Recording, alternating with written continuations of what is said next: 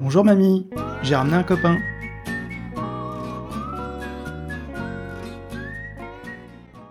Bonjour et bienvenue dans la cybersécurité expliquée à ma grand-mère, le podcast pour expliquer la cybersécurité à ceux qui n'y comprennent rien. Aujourd'hui c'est un épisode un peu particulier, c'est un hors-série, et ce soir Baptiste David va m'accompagner pour ce numéro spécial. Baptiste est là pour nous parler de gouvernance en cybersécurité. Est-ce que tu veux bien te présenter? Bonsoir Nicolas, bonsoir à tous. Je suis Baptiste David, je suis responsable avant-vente au sein de la société Tenacy, qui est éditrice d'un logiciel de pilotage de la cybersécurité. Donc on est bien dans, le sujet de la gouvernance. Euh, auparavant, j'ai été consultant en cybersécurité pendant euh, une petite dizaine d'années avant d'intégrer cette, euh, société. Bon Baptiste, je te rappelle la règle de ce podcast qui est d'expliquer la cybersécurité le plus simplement possible. Et donc je vais te poser la première question de ce soir. Pourquoi fait-on de la cybersécurité? Très, bonne question. Euh, moi, j'ai tendance à, distinguer euh, la réponse à ce type de question en deux pans. Euh, la première, c'est parce qu'on a peur. on fait de la sécurité parce qu'il existe des choses contre lesquelles on veut se protéger. En fonction de son niveau, on va dire qu'on lutte contre une menace, contre des risques qui ont été identifiés, adaptés à son contexte. Aujourd'hui, il n'y a pas besoin d'être expert pour dire qu'on veut faire de la sécurité parce qu'on veut se protéger contre des hackers, des virus. Chacun aura ses, propres mots de, la, ransomware, mais c'est parce qu'on veut se protéger à, face à ça je disais, chacun en fonction de son niveau va pouvoir affiner cette peur. Euh, il y a toujours, euh, je crois, en, cyber comme ailleurs, euh, la peur qu'on n'arrive pas à formaliser, on n'arrive pas à l'expliquer. c'est le cas de, tout le monde. Et puis, il y a la peur qu'on a analysée, qu'on a identifiée, qu'on a pu quantifier. Et c'est ce qu'on va appeler la démarche d'analyse de risque finalement, on fait de la sécurité parce que on redoute quelque chose qui peut nous arriver et qui risque de nous faire mal donc c'est pour ça qu'on parlera dans ce cas d'impact. On peut aller très loin sur ces sujets, expliquer ce que c'est un impact en termes de disponibilité, par exemple, en termes de confidentialité, mais finalement, c'est cette première partie. La deuxième, et qui est de plus en plus présente aujourd'hui, et c'est ce qu'on observe depuis déjà quelques années, c'est on fait de la sécurité parce qu'on est obligé. C'est un peu paradoxal, mais aujourd'hui, en, 2022, c'est un élément qui prend de plus en plus d'importance.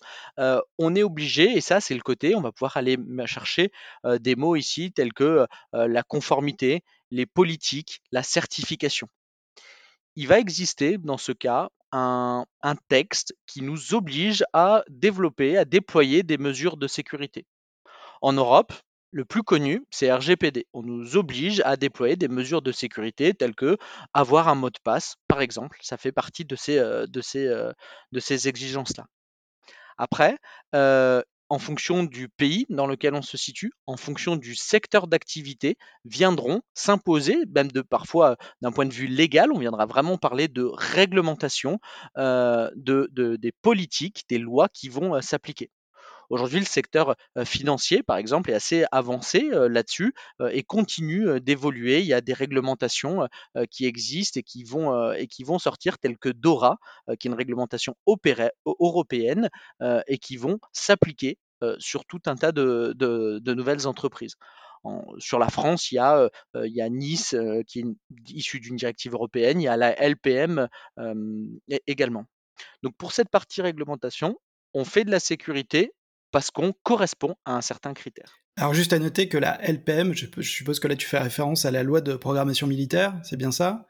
Et aussi en France, il y a ce qu'on appelle les opérateurs d'intérêt vitaux. Donc ce sont les, opérateurs entre guillemets euh, vitaux pour la nation.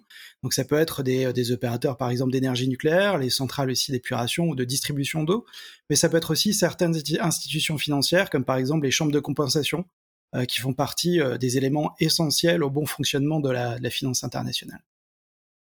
C'est une notion qui est, euh, qui est super intéressante de service essentiel, c'est qu'un pays, des pays se sont posé la question qui est de dire quels sont les organismes privés qui ont finalement ben, cette importance nationale. Euh, cette liste, elle est en général, euh, dans beaucoup de pays, elle est confidentielle. On ne sait pas qui fait partie de cette liste, mais la bonne question, c'est de se poser est-ce qu'il arrive quelque chose, est-ce que s'il arrive quelque chose à cet organisme privé, est-ce que ça a un impact national? Donc effectivement, les sociétés bancaires, les sociétés de transport, euh, les grandes distributions, les distributeurs électriques ont une importance vitale euh, pour, euh, l'entreprise. Alors, on, pourrait en, parler pendant, des heures autour de ça. Moi, j'aime bien rappeler l'anecdote de pourquoi il y a eu ça. en Estonie, il y a eu une série d'attaques qui ont mis en évidence le fait que des opérateurs privés bah, ont pu mettre à plat toute l'économie d'un pays. Ça a commencé par les fournisseurs d'électricité. Parce que les fournisseurs d'électricité ont subi des cyberattaques, l'économie en a, été impactée. Donc les pays se sont dit, bah, en fait, les, opérateurs privés, il faut qu'on leur impose une sécurité, parce que s'ils ne le font pas, ça vient nous impacter. Donc c'est tout ce genre de réglementation qui existe effectivement autour de cette notion d'opérateur de services essentiels. Et il y a eu une première version, il y en a une deuxième au niveau européen, et ça va concerner de plus en plus d'entreprises. Et donc sur ce segment-là, bah, ces entreprises sont obligées de se sécuriser parce qu'il y a un texte de loi, et qui dit texte de loi, il existe des sanctions pour les entreprises qui ne viendraient pas le respecter. Alors, à noter aussi que pour euh, RGPD, euh, là pour le coup, les sanctions peuvent être assez euh, importantes, puisqu'on parle d'un pourcentage du chiffre d'affaires mondial. Donc, pour des grosses sociétés type Google ou autres, ça peut représenter jusqu'à plusieurs milliards d'euros. Et il faut souligner aussi que le, le, régulateur français, la CNIL, a déjà infligé de sévères amendes à des opérateurs qui ne respectaient pas les, les prérequis de GDPR. Alors, on a toute belle. Pardon? On a tout de même fini par se faire épingler, hein? On se retrouve toujours. Qui êtes-vous? Je suis le Père Noël. Et toutes ces petites contraventions, c'est pour vous. Et j'ai encore un temps de belles surprises. Mais enfin, qu'est-ce qui vous prend? Enfin, RGPD en bon français et GDPR en anglais. on, a tendance à les modifier, mais à les, intervertir, mais effectivement, on parle bien de la, même chose. Oui, je crois que c'est euh, entre 4 et 6 Il faudrait que je regarde un peu les, textes. Ce qui, pour une entreprise, et finalement, je crois qu'on a beaucoup parlé de sensibilisation autour de la cyber, et c'est pas quelque chose qui date de 2022, ça doit faire peut-être 10 ou 15 ans où on en parle de plus, mais euh, le régulateur, les États se sont bien rendus compte qu'à un moment donné, euh, faire peur, ça suffisait pas. Il faut taper au portefeuille pour pouvoir faire avancer les sujets. Donc effectivement, on parlait de RGPD, euh, GDPR qui est une obligation et les entreprises aujourd'hui sont euh, dans euh, l'obligation de se mettre en position de devoir répondre et apporter la preuve de cette conformité. RGPD étant particulier parce que ça s'adresse à tout le monde. J'évoquais mon passé de consultant, on me posait la question qui est de dire comment j'évite RGPD. bah, c'est facile déjà, on évite tout ce qui est B2C parce qu'on va avoir besoin de donner des personnes à qui on s'adresse et puis on évite tout ce qui va être le fait d'employer des gens, parce que pour employer des gens, on a besoin de leurs données, euh, leurs données personnelles. Donc c'est vraiment le côté obligatoire de RGPD, n'importe quelle entreprise, organisation publique ou privée y est soumis. En complément, va pouvoir, euh, avoir, il va pouvoir y avoir certaines obligations sectorielles qui là seront obligatoires pour les entreprises sous des conditions un peu plus précises. Si vous intervenez dans le domaine de la santé, par exemple, vous allez avoir en France euh, quelque chose qui s'appelle HDS, euh, IPA aux, États-Unis, et chaque territoire a sa euh, propre particularité. Si vous voulez traiter de la donnée de santé, vous êtes obligé d'être conforme à tel ou tel référentiel. PCI DSS existe, si vous voulez traiter de la donnée bancaire, il vous, vous devez être conforme à ce, à référentiel-là. Swift est un autre exemple. Si vous voulez être raccordé au réseau Swift, vous devez être conforme à ce référentiel et à son lot d'exigences. Alors justement, pour rebondir Swift, sur Swift, qui est vraiment symptomatique, donc pour la petite histoire, donc juste pour nos, auditeurs, donc Swift est le réseau qui permet de faire le lien entre toutes les banques de, la planète. Et c'est un réseau extrêmement structuré qui permet de, transférer des messages, de transmettre des messages et ces messages ont pour vocation de euh, faciliter les transactions financières. Alors ça peut être par exemple le règlement euh, euh, de l'échange de titres, par exemple, de titres d'action contre un paiement, l'émission aussi de, reporting, donc toutes choses dont, la banque a besoin pour son activité. il y a de ça quelques années, Swift a eu un, gros problème de, cybersécurité avec une banque au Bangladesh, et ils sont aperçus que ben, cette banque s'était fait hacker y a un impact financier assez, euh, assez important. Et à partir de ce moment-là, Swift a réagi, a commencé à imposer à tous les acteurs du réseau Swift, c'est-à-dire finalement toutes les banques, un certain niveau de maturité en matière de cybersécurité pour éviter d'avoir ce, type de problème dans le futur. Là encore, on est bien dans l'idée de pouvoir protéger finalement tous les acteurs de, la chaîne qui sont les, les, banques à travers le monde, grâce à une obligation et à finalement renforcer la cybersécurité de chacun. Personnellement, je trouve qu'il y a, et tu vas peut-être pouvoir me, répondre, Baptiste, mais quelque part, je, pense qu'il y a un peu un paradoxe dans tout ça, c'est que euh, RGPD a d'une certaine manière euh, mis une certaine valeur sur le coût des, euh, informations personnelles, puisque comme on l'a dit tout à l'heure, on pouvait avoir une amende assez importante en cas de non-respect de, ces, règles. Mais qu'est-ce qui se passe lors d'un hacking? Si, si, une entreprise se fait, hacker par un groupe de hackers, généralement on observe que ce groupe de hackers va d'abord s'infiltrer dans la société, va exfiltrer toutes les données sensibles de cette organisation, va généralement euh, lancer un ransomware qui va détonner dans le système d'information et qui va mettre euh, finalement euh, à HS le, cette entreprise. C'est généralement à ce moment-là que les hackers demandent une première rançon.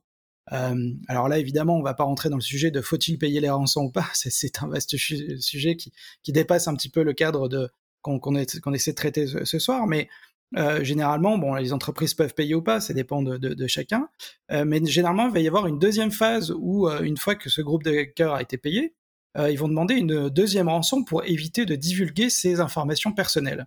Et il y a un petit peu, de mon point de vue, un paradoxe avec ces réglementations, c'est qu'à force de ben de vouloir réglementer, de mettre des amendes en cas de non-conformité par rapport, à la réglementation, les entreprises peuvent avoir une, espèce de double peine en cas de, de, problème cyber d'une part avec les hackers qui euh, euh, qui, euh, qui peuvent immobiliser l'activité de l'entreprise, et d'autre part devoir payer pour que des informations personnelles ne se retrouvent pas dans la nature.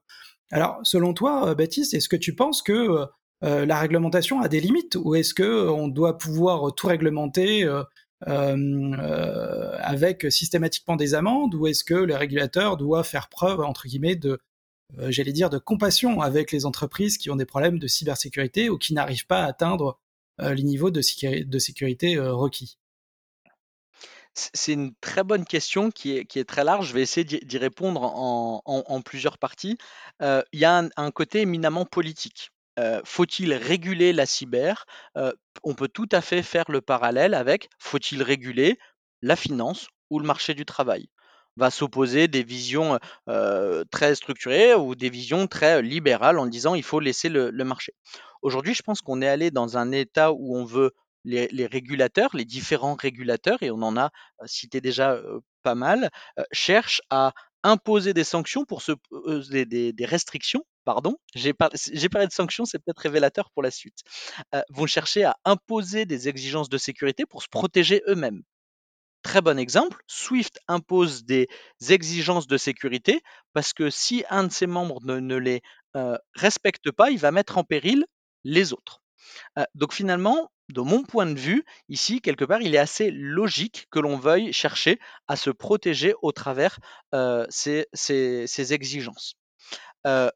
Après, ça dépendra des régulateurs. Certains seront très dur, avec très peu d'interprétation et euh, d'exceptions possibles à leur euh, texte de sécurité. Euh, d'autres vont être compréhensifs. Je crois que c'est le, mot qui a utilisé, et on y viendra peut-être dans la suite du podcast. Il faudra distinguer ce qui est une obligation de résultat, ce que l'on doit faire, de l'obligation de moyens. Il faut garantir que l'on essaye.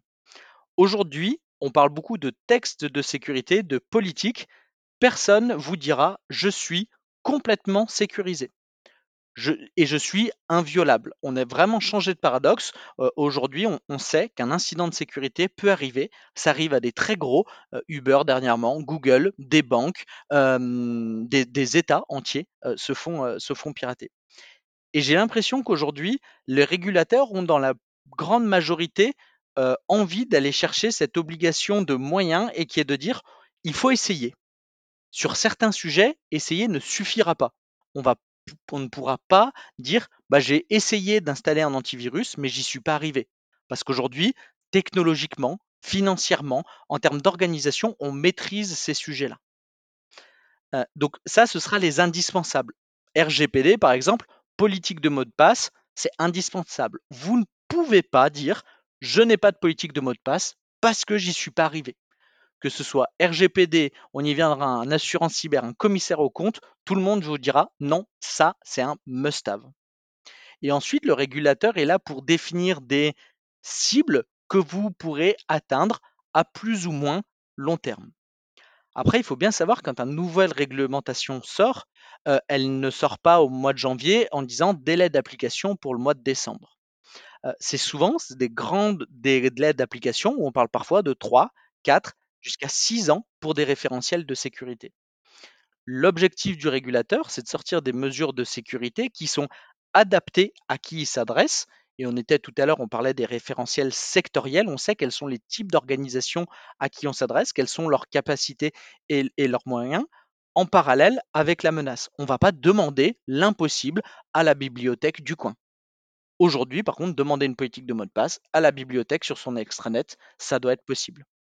Donc moi j'ai cette vision pour essayer de synthétiser un peu cette, cette, cette question. Le régulateur pour moi il est bénéfique parce qu'il définit où est-ce qu'il faut aller.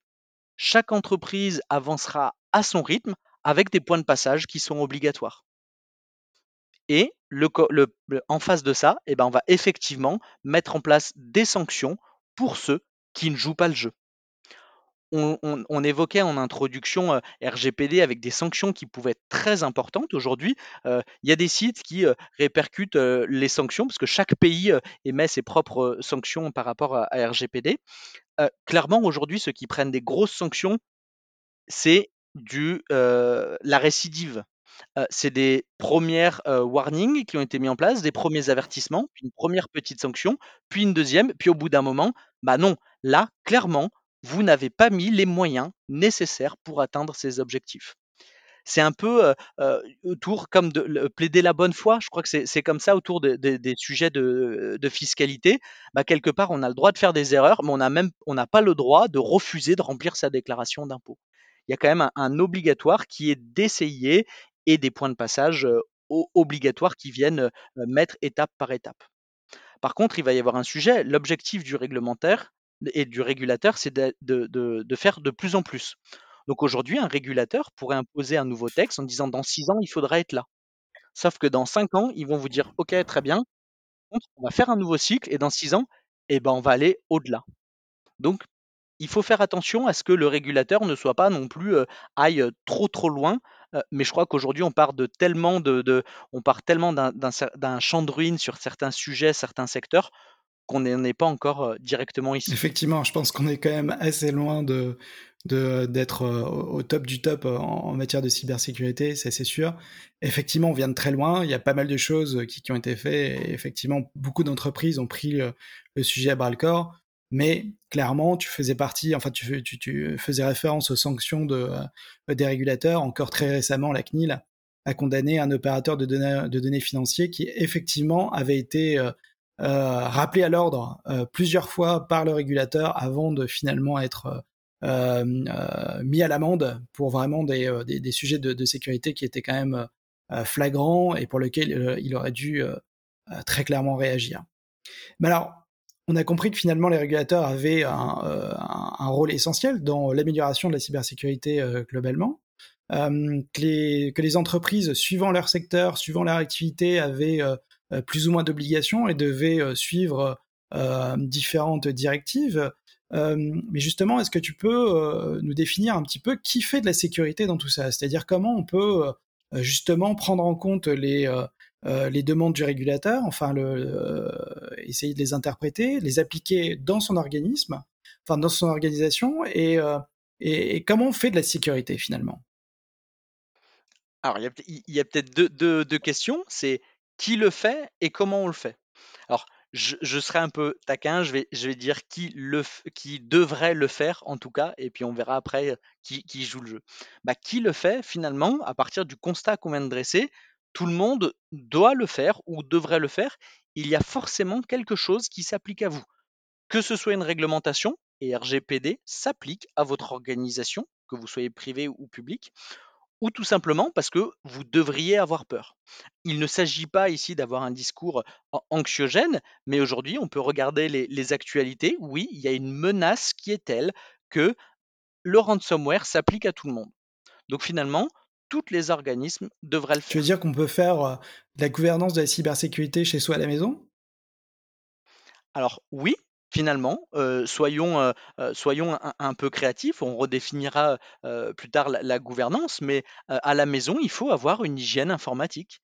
Vous devriez avoir un antivirus, une protection sur le poste sur lequel vous êtes en train d'écouter ce podcast. Alors l'antivirus ne s'applique pas forcément au mobile, qui est peut-être une grande partie des terminaux utilisés pour, pour l'écouter. Par contre, sur votre mobile, sur votre ordinateur, sur votre tablette, sur vos objets connectés, oui, vous devez appliquer les mises à jour. C'est vrai qu'on a beaucoup de tendance quand on parle de gouvernance de la sécurité, parce qu'on verra, il y a des organisations et des profils qui sont nécessaires et qui s'appliquent beaucoup au monde de l'entreprise. Mais l'hygiène informatique, bah, c'est comme se brosser les dents. tout le monde le fait et appliquer les patchs, faire les mises à jour, dire oui, ne pas cliquer n'importe où, ça se fait quel que soit le contexte d'utilisation de l'outil informatique au sens général.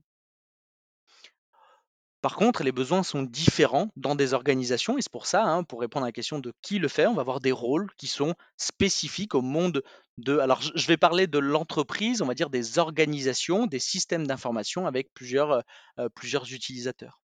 Donc, on aura forcément un, un, un, élément central autour de la gouvernance qu'on va appeler le RSSI.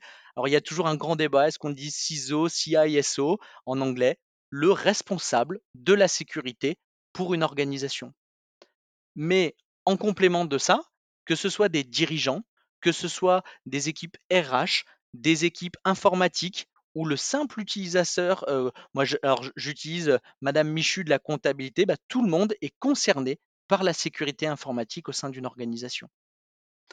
Pas au même niveau, chacun aura des objectifs qui lui sont propres, des moyens d'agir qui lui sont propres, mais tout le monde doit faire quelque chose. Donc, si on, va essayer de peut-être de le faire par, par pyramide, on peut, alors pyramide inversée, bah, finalement, j'utilisais le simple utilisateur du système d'information, bah, il ne faut pas cliquer n'importe où. comme je, vous le disais, il ne faut pas donner son mot de passe. Quand on vous propose des mises à jour, il faut, il faut pouvoir les faire. Les équipes achats, ça va se jouer parce que quand on va sélectionner un fournisseur, bah, il y a peut-être des revues, des exigences de sécurité à faire. On parlait d'RGPD par exemple. Bah, si vous achetez un logiciel, si vous achetez un service, bah, vous devez vous assurer qu'il est conforme en termes de sécurité aux exigences qui s'appliquent à vous. Tout simplement parce que RGPD va vous interdire d'aller transférer des données personnelles en dehors de l'Union européenne. Donc si vous voulez acheter un nouveau logiciel pour gérer votre paye, pour gérer vos entretiens, donc en plus je vais pouvoir jouer à la fois le côté RH et achat, bah, il faut s'assurer que ces données personnelles qui sont intégré dans ce, dans ce logiciel soit conforme à votre réglementation. Donc on sort un peu de l'image qui est de dire la sécurité informatique, c'est quelque chose. Alors sécurité, c'est que pour les informaticiens. On va parler d'ailleurs en général de sécurité de l'information. Et l'information dans une entreprise, tout le monde le fait. Il y aura un côté très technique, hein. alors parfois on appellera ça de l'IT, des équipes informatiques, de la production, les gens qui vont installer les solutions de, sécurité, qui vont réparer votre ordinateur, ils sont peut-être plus concernés que les autres. Mais ce n'est pas les seuls. Si toutes les, et il y a quelque chose qui est assez vrai, toutes les protections installées sur un poste de travail ne suffiront pas. Bah, si l'utilisateur il a envie de donner son mot de passe, bah, il pourra toujours le donner. Donc, par rapport à, la liste que j'avais adressée, on a, cité les utilisateurs, les équipes RH, IT, achat. J'avais parlé des dirigeants. Et tout à l'heure, on parlait d'engagement de moyens. La réglementation nous impose d'avoir des moyens. Et très rapidement, quand on parle de moyens, on va parler de budget. Donc c'est aux dirigeants d'une entreprise de, bah, dire, donner les moyens à son organisation de répondre à ses obligations. Donc ça, c'est le premier volet du, dirigeant. Comment il applique la sécurité? Bah, C'est de faire ses arbitrages et d'avoir conscience qu'il est nécessaire de traiter le sujet de la cybersécurité. Alors, on va, toucher à un élément, hein, c'est que la cybersécurité peut être vue comme un vecteur de coût parce que bah, avoir des solutions, embaucher des, des experts ou des gens qui font de la sécurité, ça va coûter de l'argent. Par contre, en contrepartie, on se retrouve aujourd'hui, et ça peut être vu comme une force aujourd'hui, cette cybersécurité, parce que vous pouvez avoir des visas ou des certifications qui vont attester de votre sécurité. Et en fonction du marché sur lequel vous êtes, bah, les dirigeants peuvent voir la sécurité comme un vecteur de croissance parce que vous allez obtenir un tampon ISO 27001, par exemple, qui va vous offrir un marché sur lequel vous n'aviez pas le droit, vous n'aviez pas le droit, la capacité d'intervenir. Donc ça, c'est la première casquette du dirigeant. Il doit organiser, prendre conscience et gérer quelque part le budget un peu stratégique autour de cette, cybersécurité. Puis le dirigeant peut être vu aussi d'un point de vue plus opérationnel comme un acteur à part entière de la cybersécurité, parce que c'est quelqu'un d'important et qu'il est une cible particulière. Donc le dirigeant, bah, on aura plus intérêt parfois à l'attaquer, donc à lui envoyer des emails malveillants pour lui voler son mot de passe, voire à lui voler son ordinateur, ou des choses toutes simples quand on parle de sécurité de l'information, à écouter sa conversation dans le train. Donc le dirigeant dans une entreprise doit être particulièrement vigilant à son utilisation du système d'information, en plus de son pilotage stratégique et de définir quel est le système d'information de demain. Et puis tout en haut de cette pyramide, non pas en termes de, hiérarchie, mais plutôt en termes d'importance sur la cybersécurité, il y a le RSSI. Alors je vais utiliser RSSI pour éviter de mal prononcer CISO, je vais utiliser le RSSI, c'est bien le responsable de la sécurité du système d'information. Pour faire une analogie toute simple, moi j'aime bien dire c'est le chef d'orchestre qui va organiser toutes ces personnes que l'on vient de voir. Il y a plein d'éléments assez intéressants autour, du chef d'orchestre. Le chef d'orchestre, il n'a pas besoin de savoir jouer de la, trompette et du saxophone et du violon et de la batterie. Il a besoin de connaître le solfège. Donc le RSSI, il a besoin de connaître les textes, ses craintes, ses risques, il a besoin de comprendre le hacker en face de lui et de guider les bonnes personnes en face de lui pour que la musique réponde à cette, partition. Alors donc finalement pour être pour comprendre ce qu'on doit mettre en, œuvre dans l'entreprise pour se, protéger, il faut essayer d'avoir une vision assez transversale. parce que finalement tout le monde est concerné. Finalement la sécurité c'est juste la conclusion logique euh, euh, d'un ensemble d'actions euh, menées par plusieurs personnes. Donc finalement déjà la sécurité c'est pas un sport individuel, c'est plutôt un sport collectif. Sachant que euh, on peut pas finalement enlever l'homme du, système, on est obligé de, faire avec et donc de gérer aussi tous ces aspects. Ça c'est important. Euh, un autre aspect aussi que tu as souligné, c'est que il fallait comprendre la, menace qu'on a en face. Et finalement, on a deux interlocuteurs en matière de cybersécurité. On a d'une part bah, et d'autre part le régulateur qui doit aussi influencer euh, nos choix. Euh, alors je crois que là on vient de montrer un petit peu les différents acteurs, euh, donc leur importance, la manière dont, dont ils jouent tous un rôle dans la chaîne de, responsabilité et comment produire finalement de la sécurité à l'intérieur de l'organisation, mais comment on fait concrètement? C'est-à-dire quels sont les euh, peut-être les bonnes pratiques ou comment on arrive à s'organiser et à faire en sorte pour sécuriser, sécuriser euh, euh, l'organisation et, faire en sorte d'augmenter son niveau de, maturité, comme on dit, par rapport aux problématiques de cybersécurité? Il va y avoir plusieurs axes ici pour répondre à cette question de comment on fait de la sécurité. Moi, j'aime bien préciser déjà ce qui vont être les mesures de sécurité de base, l'hygiène de base, ce que n'importe qui devrait faire que ce soit dans une organisation ou chez vous. Moi, j'ai ma petite liste. La première chose, c'est la protection que vous allez installer sur votre ordinateur.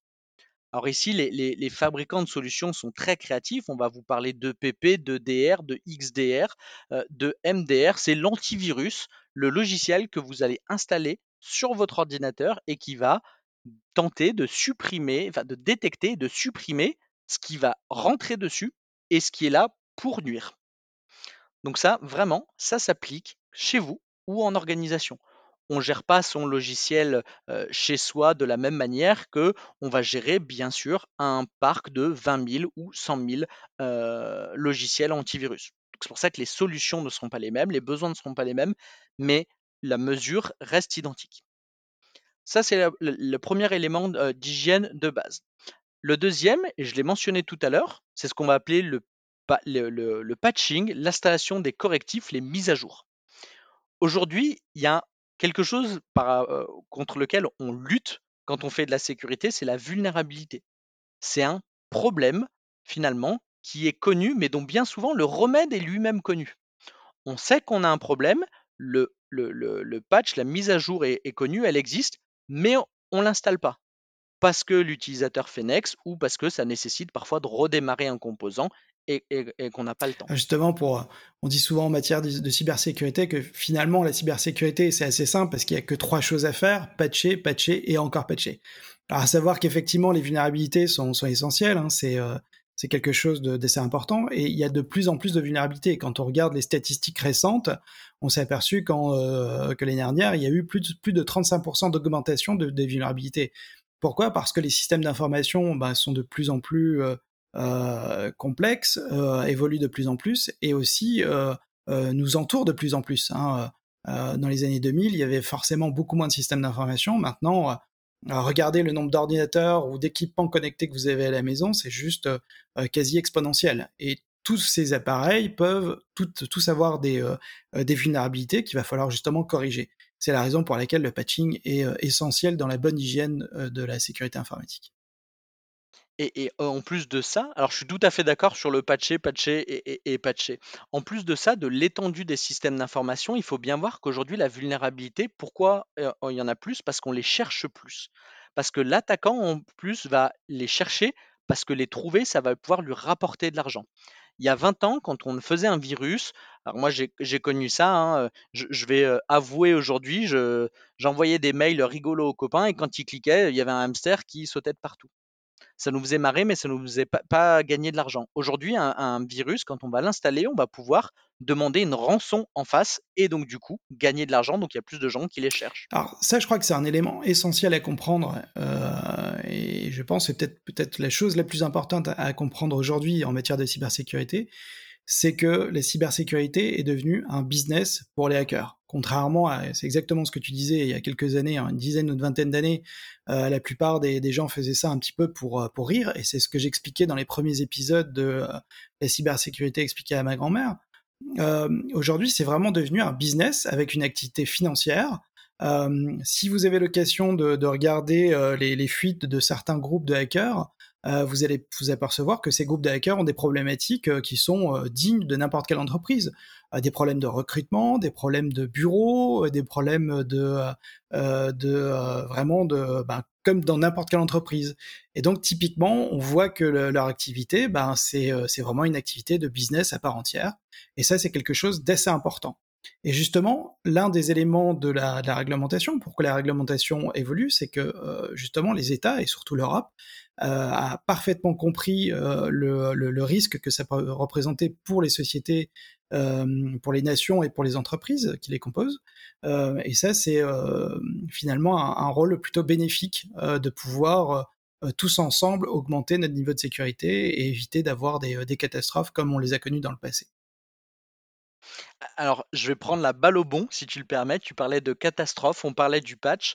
Expliquer l'importance du patch, j'aime bien utiliser WannaCry. Alors, sans rentrer dans le détail trop technique, WannaCry était un virus qui a été sorti en, 2016, qui a bloqué des organisations complètes. Là où certains RSSI ont eu des problèmes avec WannaCry, c'est que c'était l'exploitation d'une vulnérabilité, donc d'un problème qui était connu. Et le médicament était connu. Eh, si reviennent, j'ai des comprimés contre les renards dans mon sac. T'aurais qu'à les prendre, hein mais t'inquiète pas, ils me connaissent les renards. Regarde-les pour la prochaine fois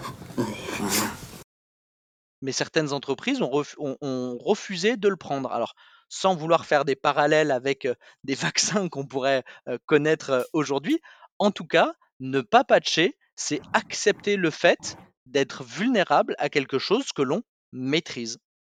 Donc, patcher, patcher, patcher. Alors, ça peut être compliqué de patcher parce qu'il faut, comme je disais, il faut, redémarrer. Mais par contre, bah, compte tenu de cette exposition à la menace, c'est peut-être la top 1 et j'aurais dû commencer par ça, peut-être dans mon hygiène de base euh, avant, euh, avant l'antivirus. Mais j'ai plutôt tendance à le faire euh, à l'inverse. Moi, je vais garder ma, mesure phare pour la fin. Donc, j'ai parlé de l'antivirus, j'ai parlé du patch, j'ai évoqué tout à l'heure un peu la partie sensibilisation, le fait que bah, vu que tout le monde était concerné, tout le monde doit connaître les bonnes pratiques. Les bonnes pratiques, c'est qu'est-ce qu'il faut faire pour éviter le, problème de sécurité, où est-ce qu'il faut cliquer, où est-ce qu'il ne faut pas cliquer? Et moi, j'ai un petit élément, c'est dans la sensibilisation, il faut surtout expliquer qu'est-ce qu'on fait. Le pire qu'on puisse faire en termes de sécurité, c'est ne pas le dire. Ou j'ai cliqué, il y a eu un message bizarre, je ferme mon ordinateur et je dis rien. Non, la sensibilisation, c'est expliquer aussi à tout le monde qu'est-ce que vous devez faire si vous avez un doute. Donc ça, c'est très important, avec en plus le bonus, euh, les dirigeants, les VIP d'une entreprise doivent être particulièrement sensibilisés à, ce sujet-là. Ma quatrième règle d'hygiène de base, que je vais garder parce qu'en plus elle marche bien aussi pour euh, tout le monde, c'est les sauvegardes. C'est avoir une copie de vos données et de vos systèmes que vous pourrez réutiliser en cas de problème. Ça peut paraître très défaitiste, mais considérons aujourd'hui que face à un ransomware, vous avez perdu. Ne vous posez pas la question de qu'est-ce que vous faites si vous avez un ransomware, de quand est-ce que vous allez être attaqué par un ransomware, mais qu'est-ce que vous faites? Bah, Vous avez une copie que vous pouvez réinstaller. Alors moi, je, et on se connaît de, là aussi, euh, Nicolas, je traîne beaucoup sur Twitter, le nombre de messages que je vois en disant j'ai perdu mon ordinateur sur lequel il y avait euh, trois ans de thèse et de euh, toutes mes photos, aidez-moi, aidez-moi. Bah, je parlais d'hygiène, l'hygiène c'est aussi ça, c'est faire des sauvegardes et de ne pas laisser toutes ces données à un unique endroit qui est vulnérable parce qu'un ordinateur, on peut le perdre, on peut se le faire voler, il peut être cassé. Et bien souvent, eh ben, tout aussi expert technique que l'on est, si un disque dur est cassé, c'est très très difficile d'aller récupérer des données là-dessus. Donc ça s'applique sur les données que vous avez sur votre ordinateur, mais aussi sur tous des serveurs et tout un tas de bases de données dans une organisation. À noter aussi que tu, euh, précisais que les, dirigeants étaient souvent une, cible pour les hackers. C'est vrai, principalement pour le social engineering, mais il arrive aussi très souvent que les personnels techniques soient visés, puisqu'on sait que euh, souvent euh, les personnes qui travaillent dans l'IT, enfin dans la, partie informatique de l'entreprise, vont avoir des droits privilégiés et assez souvent, quand les hackers entre guillemets font bien leur boulot, ils ont réussi à détecter euh, qui était euh, finalement le système administrateur du, réseau ou de, tel ou tel système. Et ces personnes-là risquent d'être visées plus que les autres, non pas entre guillemets pour faire du social engineering, mais plutôt pour essayer de, pirater leur compte, de, récupérer leur mot de passe. Et malheureusement, vous connaissez l'adage, hein, les cordonniers sont toujours les plus mal, chaussés. Malheureusement, ben, certaines personnes qui avaient des droits euh, enfin qui ont des droits, euh, des, droits, des droits assez élevés par rapport au système d'information, bah, se sont fait hacker leur compte. C'est arrivé malheureusement il y a quelques années à OVH, euh, où un de leurs administrateurs s'est fait, s'est fait avoir et plus récemment avec Uber, puisque dans la chaîne de, de, de, de, l'attaque, euh, malheureusement, à un moment donné, un de, un de leurs administrateurs a, donné ses mots de passe. Donc même si vous êtes un petit peu de la partie, même si vous êtes euh, un spécialiste même de, de, l'informatique, vous pouvez potentiellement être une cible et vous pouvez tomber dans le panneau, ça c'est totalement euh, probable. Exactement, et d'ailleurs, tu évoquais le cas de Uber, hein, ce qui s'est passé. Alors, en simplifiant, il y a un administrateur d'Uber qui avait son mot de passe sur un, dans un fichier. Donc l'attaquant, à partir du moment où il a, il a réussi à arriver jusqu'à ce poste, il a lu le fichier et il avait un mot de passe qui lui a permis d'aller de partout. Alors, pour la petite histoire, par chance, dans le cas d'Uber, c'était plutôt, a priori, c'était plutôt un jeune qui cherchait plutôt à s'amuser plutôt qu'à euh, verrouiller, à, bloquer l'entreprise ou à faire des, euh, du chantage. Mais effectivement, cette personne-là était particulièrement euh, critique parce qu'elle avait ces droits-là et l'histoire montre qu'elle n'appliquait pas ce qu'il fallait en face. Donc la sensibilisation pour les dirigeants, pour les personnels techniques qui auront ces droits-là. Je distingue la sensibilisation de la formation. Sensibilisation, c'est faire prendre conscience qu'il faut faire quelque chose. La formation, c'est leur expliquer ce qu'il faut faire. Et enfin, ma dernière mesure de bonne pratique d'hygiène de, de sécurité, c'est ce que je vais appeler le MFA, certains vont l'appeler le 2FA, l'authentification forte. Le fait d'utiliser un complément à votre mot de passe. Euh, aujourd'hui, considérons, on a perdu le mot de passe parce qu'un utilisateur va forcément, à un moment donné, il va pouvoir le donner parce qu'il est fatigué, parce qu'il s'est fait avoir. Il va le donner. Ce mot de passe aurait pu être volé et le voleur va pouvoir le réutiliser. Donc ce facteur savoir, connaître le mot de passe ne suffit pas. Et c'est là où en plus en termes de technologie, aujourd'hui on a tout ce qu'il faut pour le renforcer. Vous l'utilisez sûrement pour vous connecter sur votre messagerie. Les GAFAM aujourd'hui ont imposé ça pour se connecter sur leur service, sur la messagerie. Il faut utiliser le petit code sur le, sur le téléphone. On parlait tout à l'heure du régulateur. si je ne dis pas de bêtises, ça doit être DSP2, qui est une réglementation européenne qui impose aujourd'hui aux banques d'offrir ce service. Pour vous connecter et pour faire des opérations critiques sur une application ou sur un site internet, vous êtes obligé de faire ça. Pourquoi les banques aujourd'hui ont réussi à le faire sur 300 millions d'Européens et des entreprises n'arrivent pas à le faire sur des entreprises plus petites pour se connecter sur une messagerie ou pour se connecter sur le système d'information? Alors que ces mesures-là sont, d'après moi, faciles à mettre en œuvre techniquement parce que c'est des solutions qui sont éprouvées. C'est des mesures qui, auprès du grand public, et Madame Michu à la compta, elle le connaît parce qu'elle l'utilise tous les jours pour aller sur son site de sa banque ou sur Facebook. Bah, finalement, ce qui manque un peu, parfois, c'est le côté budget, parce que ça peut être des budgets pour les entreprises d'aller déployer ça. Et tout à l'heure, je disais, dans la réglementation, il y a des choses qui sont obligatoires. Aujourd'hui, à mon grand dame, très peu de réglementation imposent ces mesures-là, alors que ça devrait être obligatoire parce que c'est des mesures qui, sont, qui ont un, rapport entre le coût qu'elles coûtent et l'importance sur la sécurité qui sont très très avantageuses selon moi au-delà et on ne parle pas ici de déploiement d'intelligence artificielle ou, tout un tas de choses. Donc ça c'est mes cinq règles d'hygiène de base. Avoir une protection contre les virus sur ses postes de travail et sur ses serveurs appliquer les patchs, et non pas patch, patch, patch, une fois suffira, sauvegarde, sensibilisation et MFA. En complément, eh ben, on va devoir compléter, parce que pour des entreprises très larges, pour des organisations très larges, il faudra compléter avec d'autres mesures de sécurité. Il existe des référentiels qui ne sont pas des certifications avec un coup de tampon qui vous impose de le faire, qui peuvent être plutôt vus comme des guides et qui vont venir vous guider sur qu'est-ce qu'il faut faire il y a des référentiels français ou européens qui existent, ou il y en a un qui est, assez pratique. Je trouve qu'il y a une démarche assez intéressante qui s'appelle le NIST Cyber Security Framework. C'est un peu plus d'une centaine de mesures de sécurité. On retrouvera les basiques que je vous ai présenté, mais vous retrouverez le fait bah, d'avoir un RSSI, parce que ça fait partie des bonnes mesures dans une organisation, d'avoir un, chef d'orchestre pour jouer, pour jouer la musique, d'avoir des équipements de sécurité au niveau du réseau. Voilà, c'est un catalogue dans lequel l'organisation doit piocher et de définir qu'est-ce qui s'applique à vous en plus ou avant, on va dire, le côté réglementaire qui peut venir se rajouter. Alors en plus de ça aussi, on peut faire référence donc à l'ISO 27000, qui est plutôt européen. Bon, en sachant que euh, NIST, euh, ISO 27000, c'est un peu euh, deux salles, deux ambiances quand même, hein, puisque le NIST est quand même très, enfin c'est déjà un standard américain, et donc les Américains sont quand même très technocentrés, alors que l'ISO 27000 est plutôt, on va dire, focalisé sur l'organisation et issu plutôt d'une culture européenne. Euh, il y a un autre acteur qu'on n'a pas cité, euh, qu'on n'aime pas forcément toujours voir euh, dans les entreprises, mais c'est les auditeurs.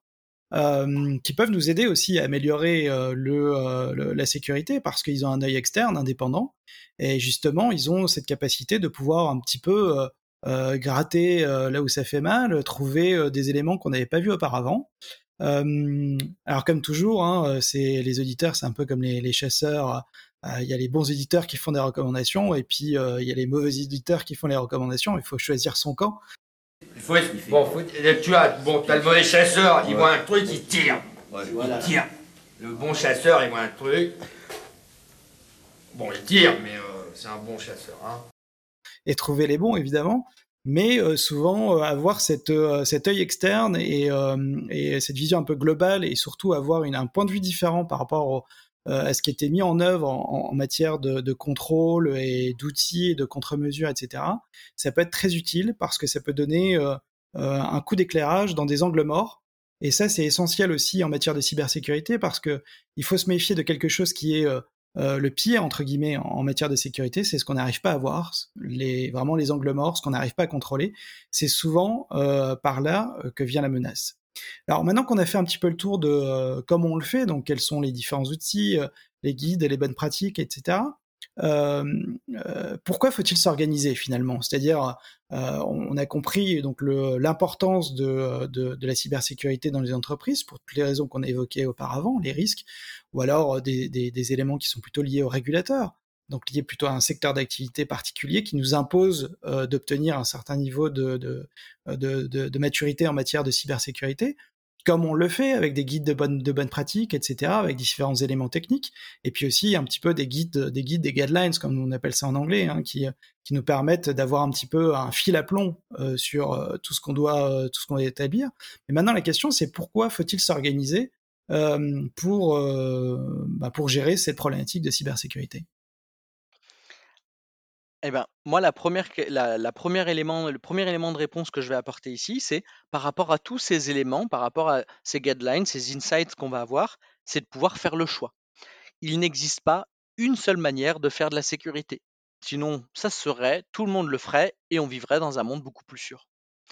Donc finalement, pourquoi faut-il s'organiser et comment on va s'organiser dans, dans, une entreprise pour pouvoir faire de la sécurité? Bah, C'est faire le choix au début c'est faire le choix parce qu'il faut prioriser. Il faut identifier qu'est-ce qui est plus important, qu'est-ce qui est le plus critique et ce qu'il faut faire obligatoirement. En prenant en compte la réglementation, les risques et aussi ses capacités. C'est le deuxième élément qui nécessite finalement de s'organiser, c'est cette notion d'optimisation. Bah, la sécurité aujourd'hui, ça coûte parce qu'on a des solutions techniques qui peuvent coûter cher, on a besoin de ressources humaines et aujourd'hui, on va pas, ça fera peut-être le, sujet d'un autre série, Nicolas, sur la gestion des ressources et des compétences sur le marché de la cybersécurité. Au niveau mondial, il y a des pénuries, il y a beaucoup plus de besoins de compétences euh, que ce qu'il en existe sur le marché. Donc on ne peut pas tout faire d'un point de vue financier et en temps. Donc il faut faire le tri le RSSI, je disais tout à l'heure, c'est le chef d'orchestre, bah, c'est aussi l'arbitre qui va autoriser les éléments à, passer ou pas. Donc ça, c'est ce besoin, cette nécessité de pouvoir s'organiser. Ensuite, ben, le deuxième élément, c'est s'assurer qu'on fait. Une fois qu'on a identifié ce qu'il fallait faire, on va construire ce qu'on appelle des plans d'action, des roadmaps. Voilà. Je vais déployer mon, patch, parce que Nicolas a dit que c'était vraiment très important, donc c'est ce que je vais faire en premier. Puis quand même, le sujet du MFA, Baptiste a dit que c'était intéressant, donc je le ferai après. Ça, c'est la première étape, on construit. Puis après, il faut s'assurer qu'on le fait bien.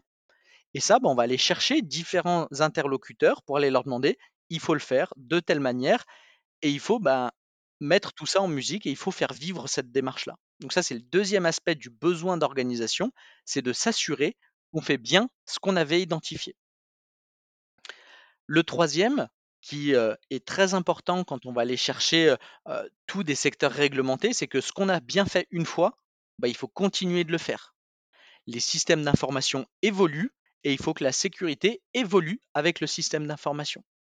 Si vous dites j'ai installé un antivirus, très bien, au bout d'un an vous changez votre parc, bah, il faut s'assurer que cet antivirus y soit encore installé. Alors ça c'est un élément je pense hyper important à comprendre en matière de cybersécurité c'est que les systèmes d'information sont en perpétuelle évolution. Euh, c'est pas du tout entre guillemets euh, rigide, bien au contraire.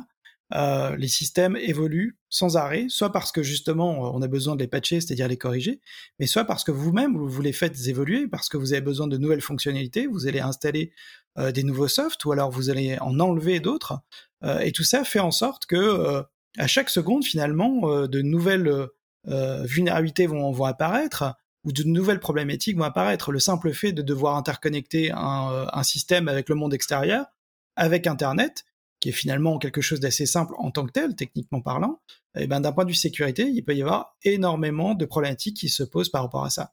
Et donc, c'est essentiel d'une part de bien connaître son parc, euh, c'est-à-dire on parle souvent de, ce qu'on appelle la, la, CMDB, enfin le, référentiel finalement de, votre infrastructure, c'est-à-dire connaître exactement ce que vous avez comme infrastructure, qu'est-ce qui est installé dessus, et pour pouvoir justement déjà avoir une, vision qui soit exhaustive, et ensuite de bien comprendre les évolutions de ce, système d'information, de ces éléments, pour essayer d'anticiper tous les problèmes de sécurité euh, qui pourraient éventuellement arriver. J'ai un super exemple ici pour euh, mettre en image le fait que les systèmes d'information, il y a, allez, on va dire, euh, trois ans, la question de la connexion à distance sur un système d'information, pour beaucoup d'entreprises, était tabou. Et on croisait beaucoup de RSSI qui imposaient cette règle en disant non, pour travailler chez moi, pour travailler dans mon organisation, il faut être connecté, il faut être dans les bureaux. Entre-temps, il s'est juste passé quelque chose qui s'appelle le Covid et sur lequel on a dit bah, du jour au lendemain, vous allez devoir le faire. Et là, le RSSI, n'a pas eu le choix.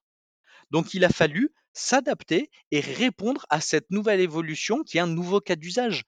Si on remonte dans le temps, il y a 20 ans, on il y a 15, 10 ans, on nous a parlé du cloud. Il y a 20 ans, on nous a commencé à nous parler de, téléphone, mobile, d'accéder à des mails sur un téléphone qui était inimaginable bah, il y a, peut-être 30 ans.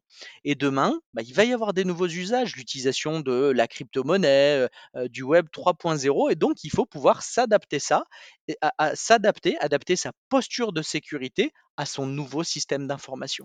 Et d'autant plus qu'aujourd'hui, la plupart des entreprises ont besoin de s'interconnecter les unes aux autres. Euh, parce que ça paraît inimaginable maintenant pour une entreprise, entre guillemets, moderne, euh, de ne pas collaborer finalement avec euh, ses fournisseurs les plus proches, de manière, entre guillemets, on va dire, les plus automatisées possibles. C'est-à-dire de, construire des ponts, finalement, des ponts numériques entre les, entre les entreprises. Et ça, c'est quelque chose qui est super d'un point de vue évolution pour finalement pour les entreprises et pour les, marchés, etc. Trouver des nouvelles, euh, des nouvelles opportunités. Mais d'un point de vue sécurité, ça nécessite quand même de se poser un certain nombre de questions pour aborder euh, ce type de, de fonctionnalité, on va dire, de manière sereine et sans être non plus dans le, dans le décalage total par rapport aux problématiques de cybersécurité. C'est exactement ça. Moi, j'aime beaucoup cette notion de dire que la sécurité doit accompagner les entreprises à, son utilisation de demain. C'est la notion de support au business, à support au métier.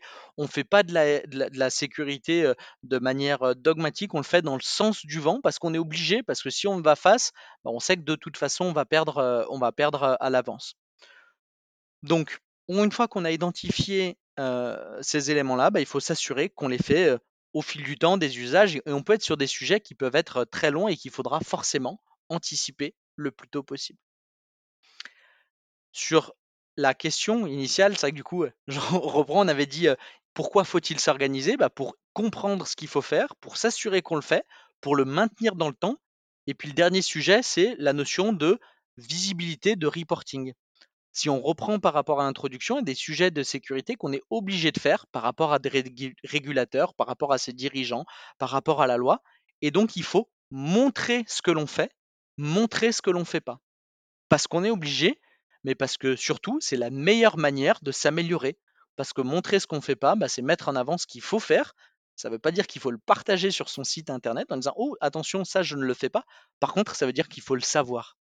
Et sur toute cette notion d'organisation, si je devais avoir un prérequis à comment on met en place cette organisation, bah, il faut avoir cette visibilité sur qu'est-ce qui existe et qu'est-ce qu'on veut faire. Et c'est de ces deux confrontations des choses qu'on pourra compléter cette liste de ce qu'on a, de, la liste de ce que j'ai vu qui étaient les cinq mesures de base qu'on pourra compléter en fonction de, cet élément. Ok, bah finalement on revient un petit peu au point de départ, c'est-à-dire euh, montrer qu'on fait des choses, ça peut, euh, euh, ça avoir du sens quand on est, quand on est régulé. Si, si on fait justement un, petit, un petit résumé de, de, ce qui vient d'être dit, donc pourquoi finalement on, fait de la sécurité? On, va dire qu'on peut diviser le problème en deux parties. On fait soit de la sécurité parce qu'on a peur, finalement à cause des, des, hackers et toutes les menaces possibles euh, qui puissent, qui peuvent exister. On parle souvent des hackers, des hackers, mais il peut aussi y avoir des risques internes hein, qu'on peut euh, qu'on peut prendre en considération. Euh, on peut faire de la sécurité aussi parce qu'on est obligé de le faire, parce que l'activité dans laquelle on est euh, nous impose d'atteindre un certain niveau de matière, euh, un certain niveau de maturité en matière de cybersécurité. Ça peut être le cas des banques aussi, mais d'autres d'autres entités comme les opérateurs d'intérêts vitaux en France entre autres.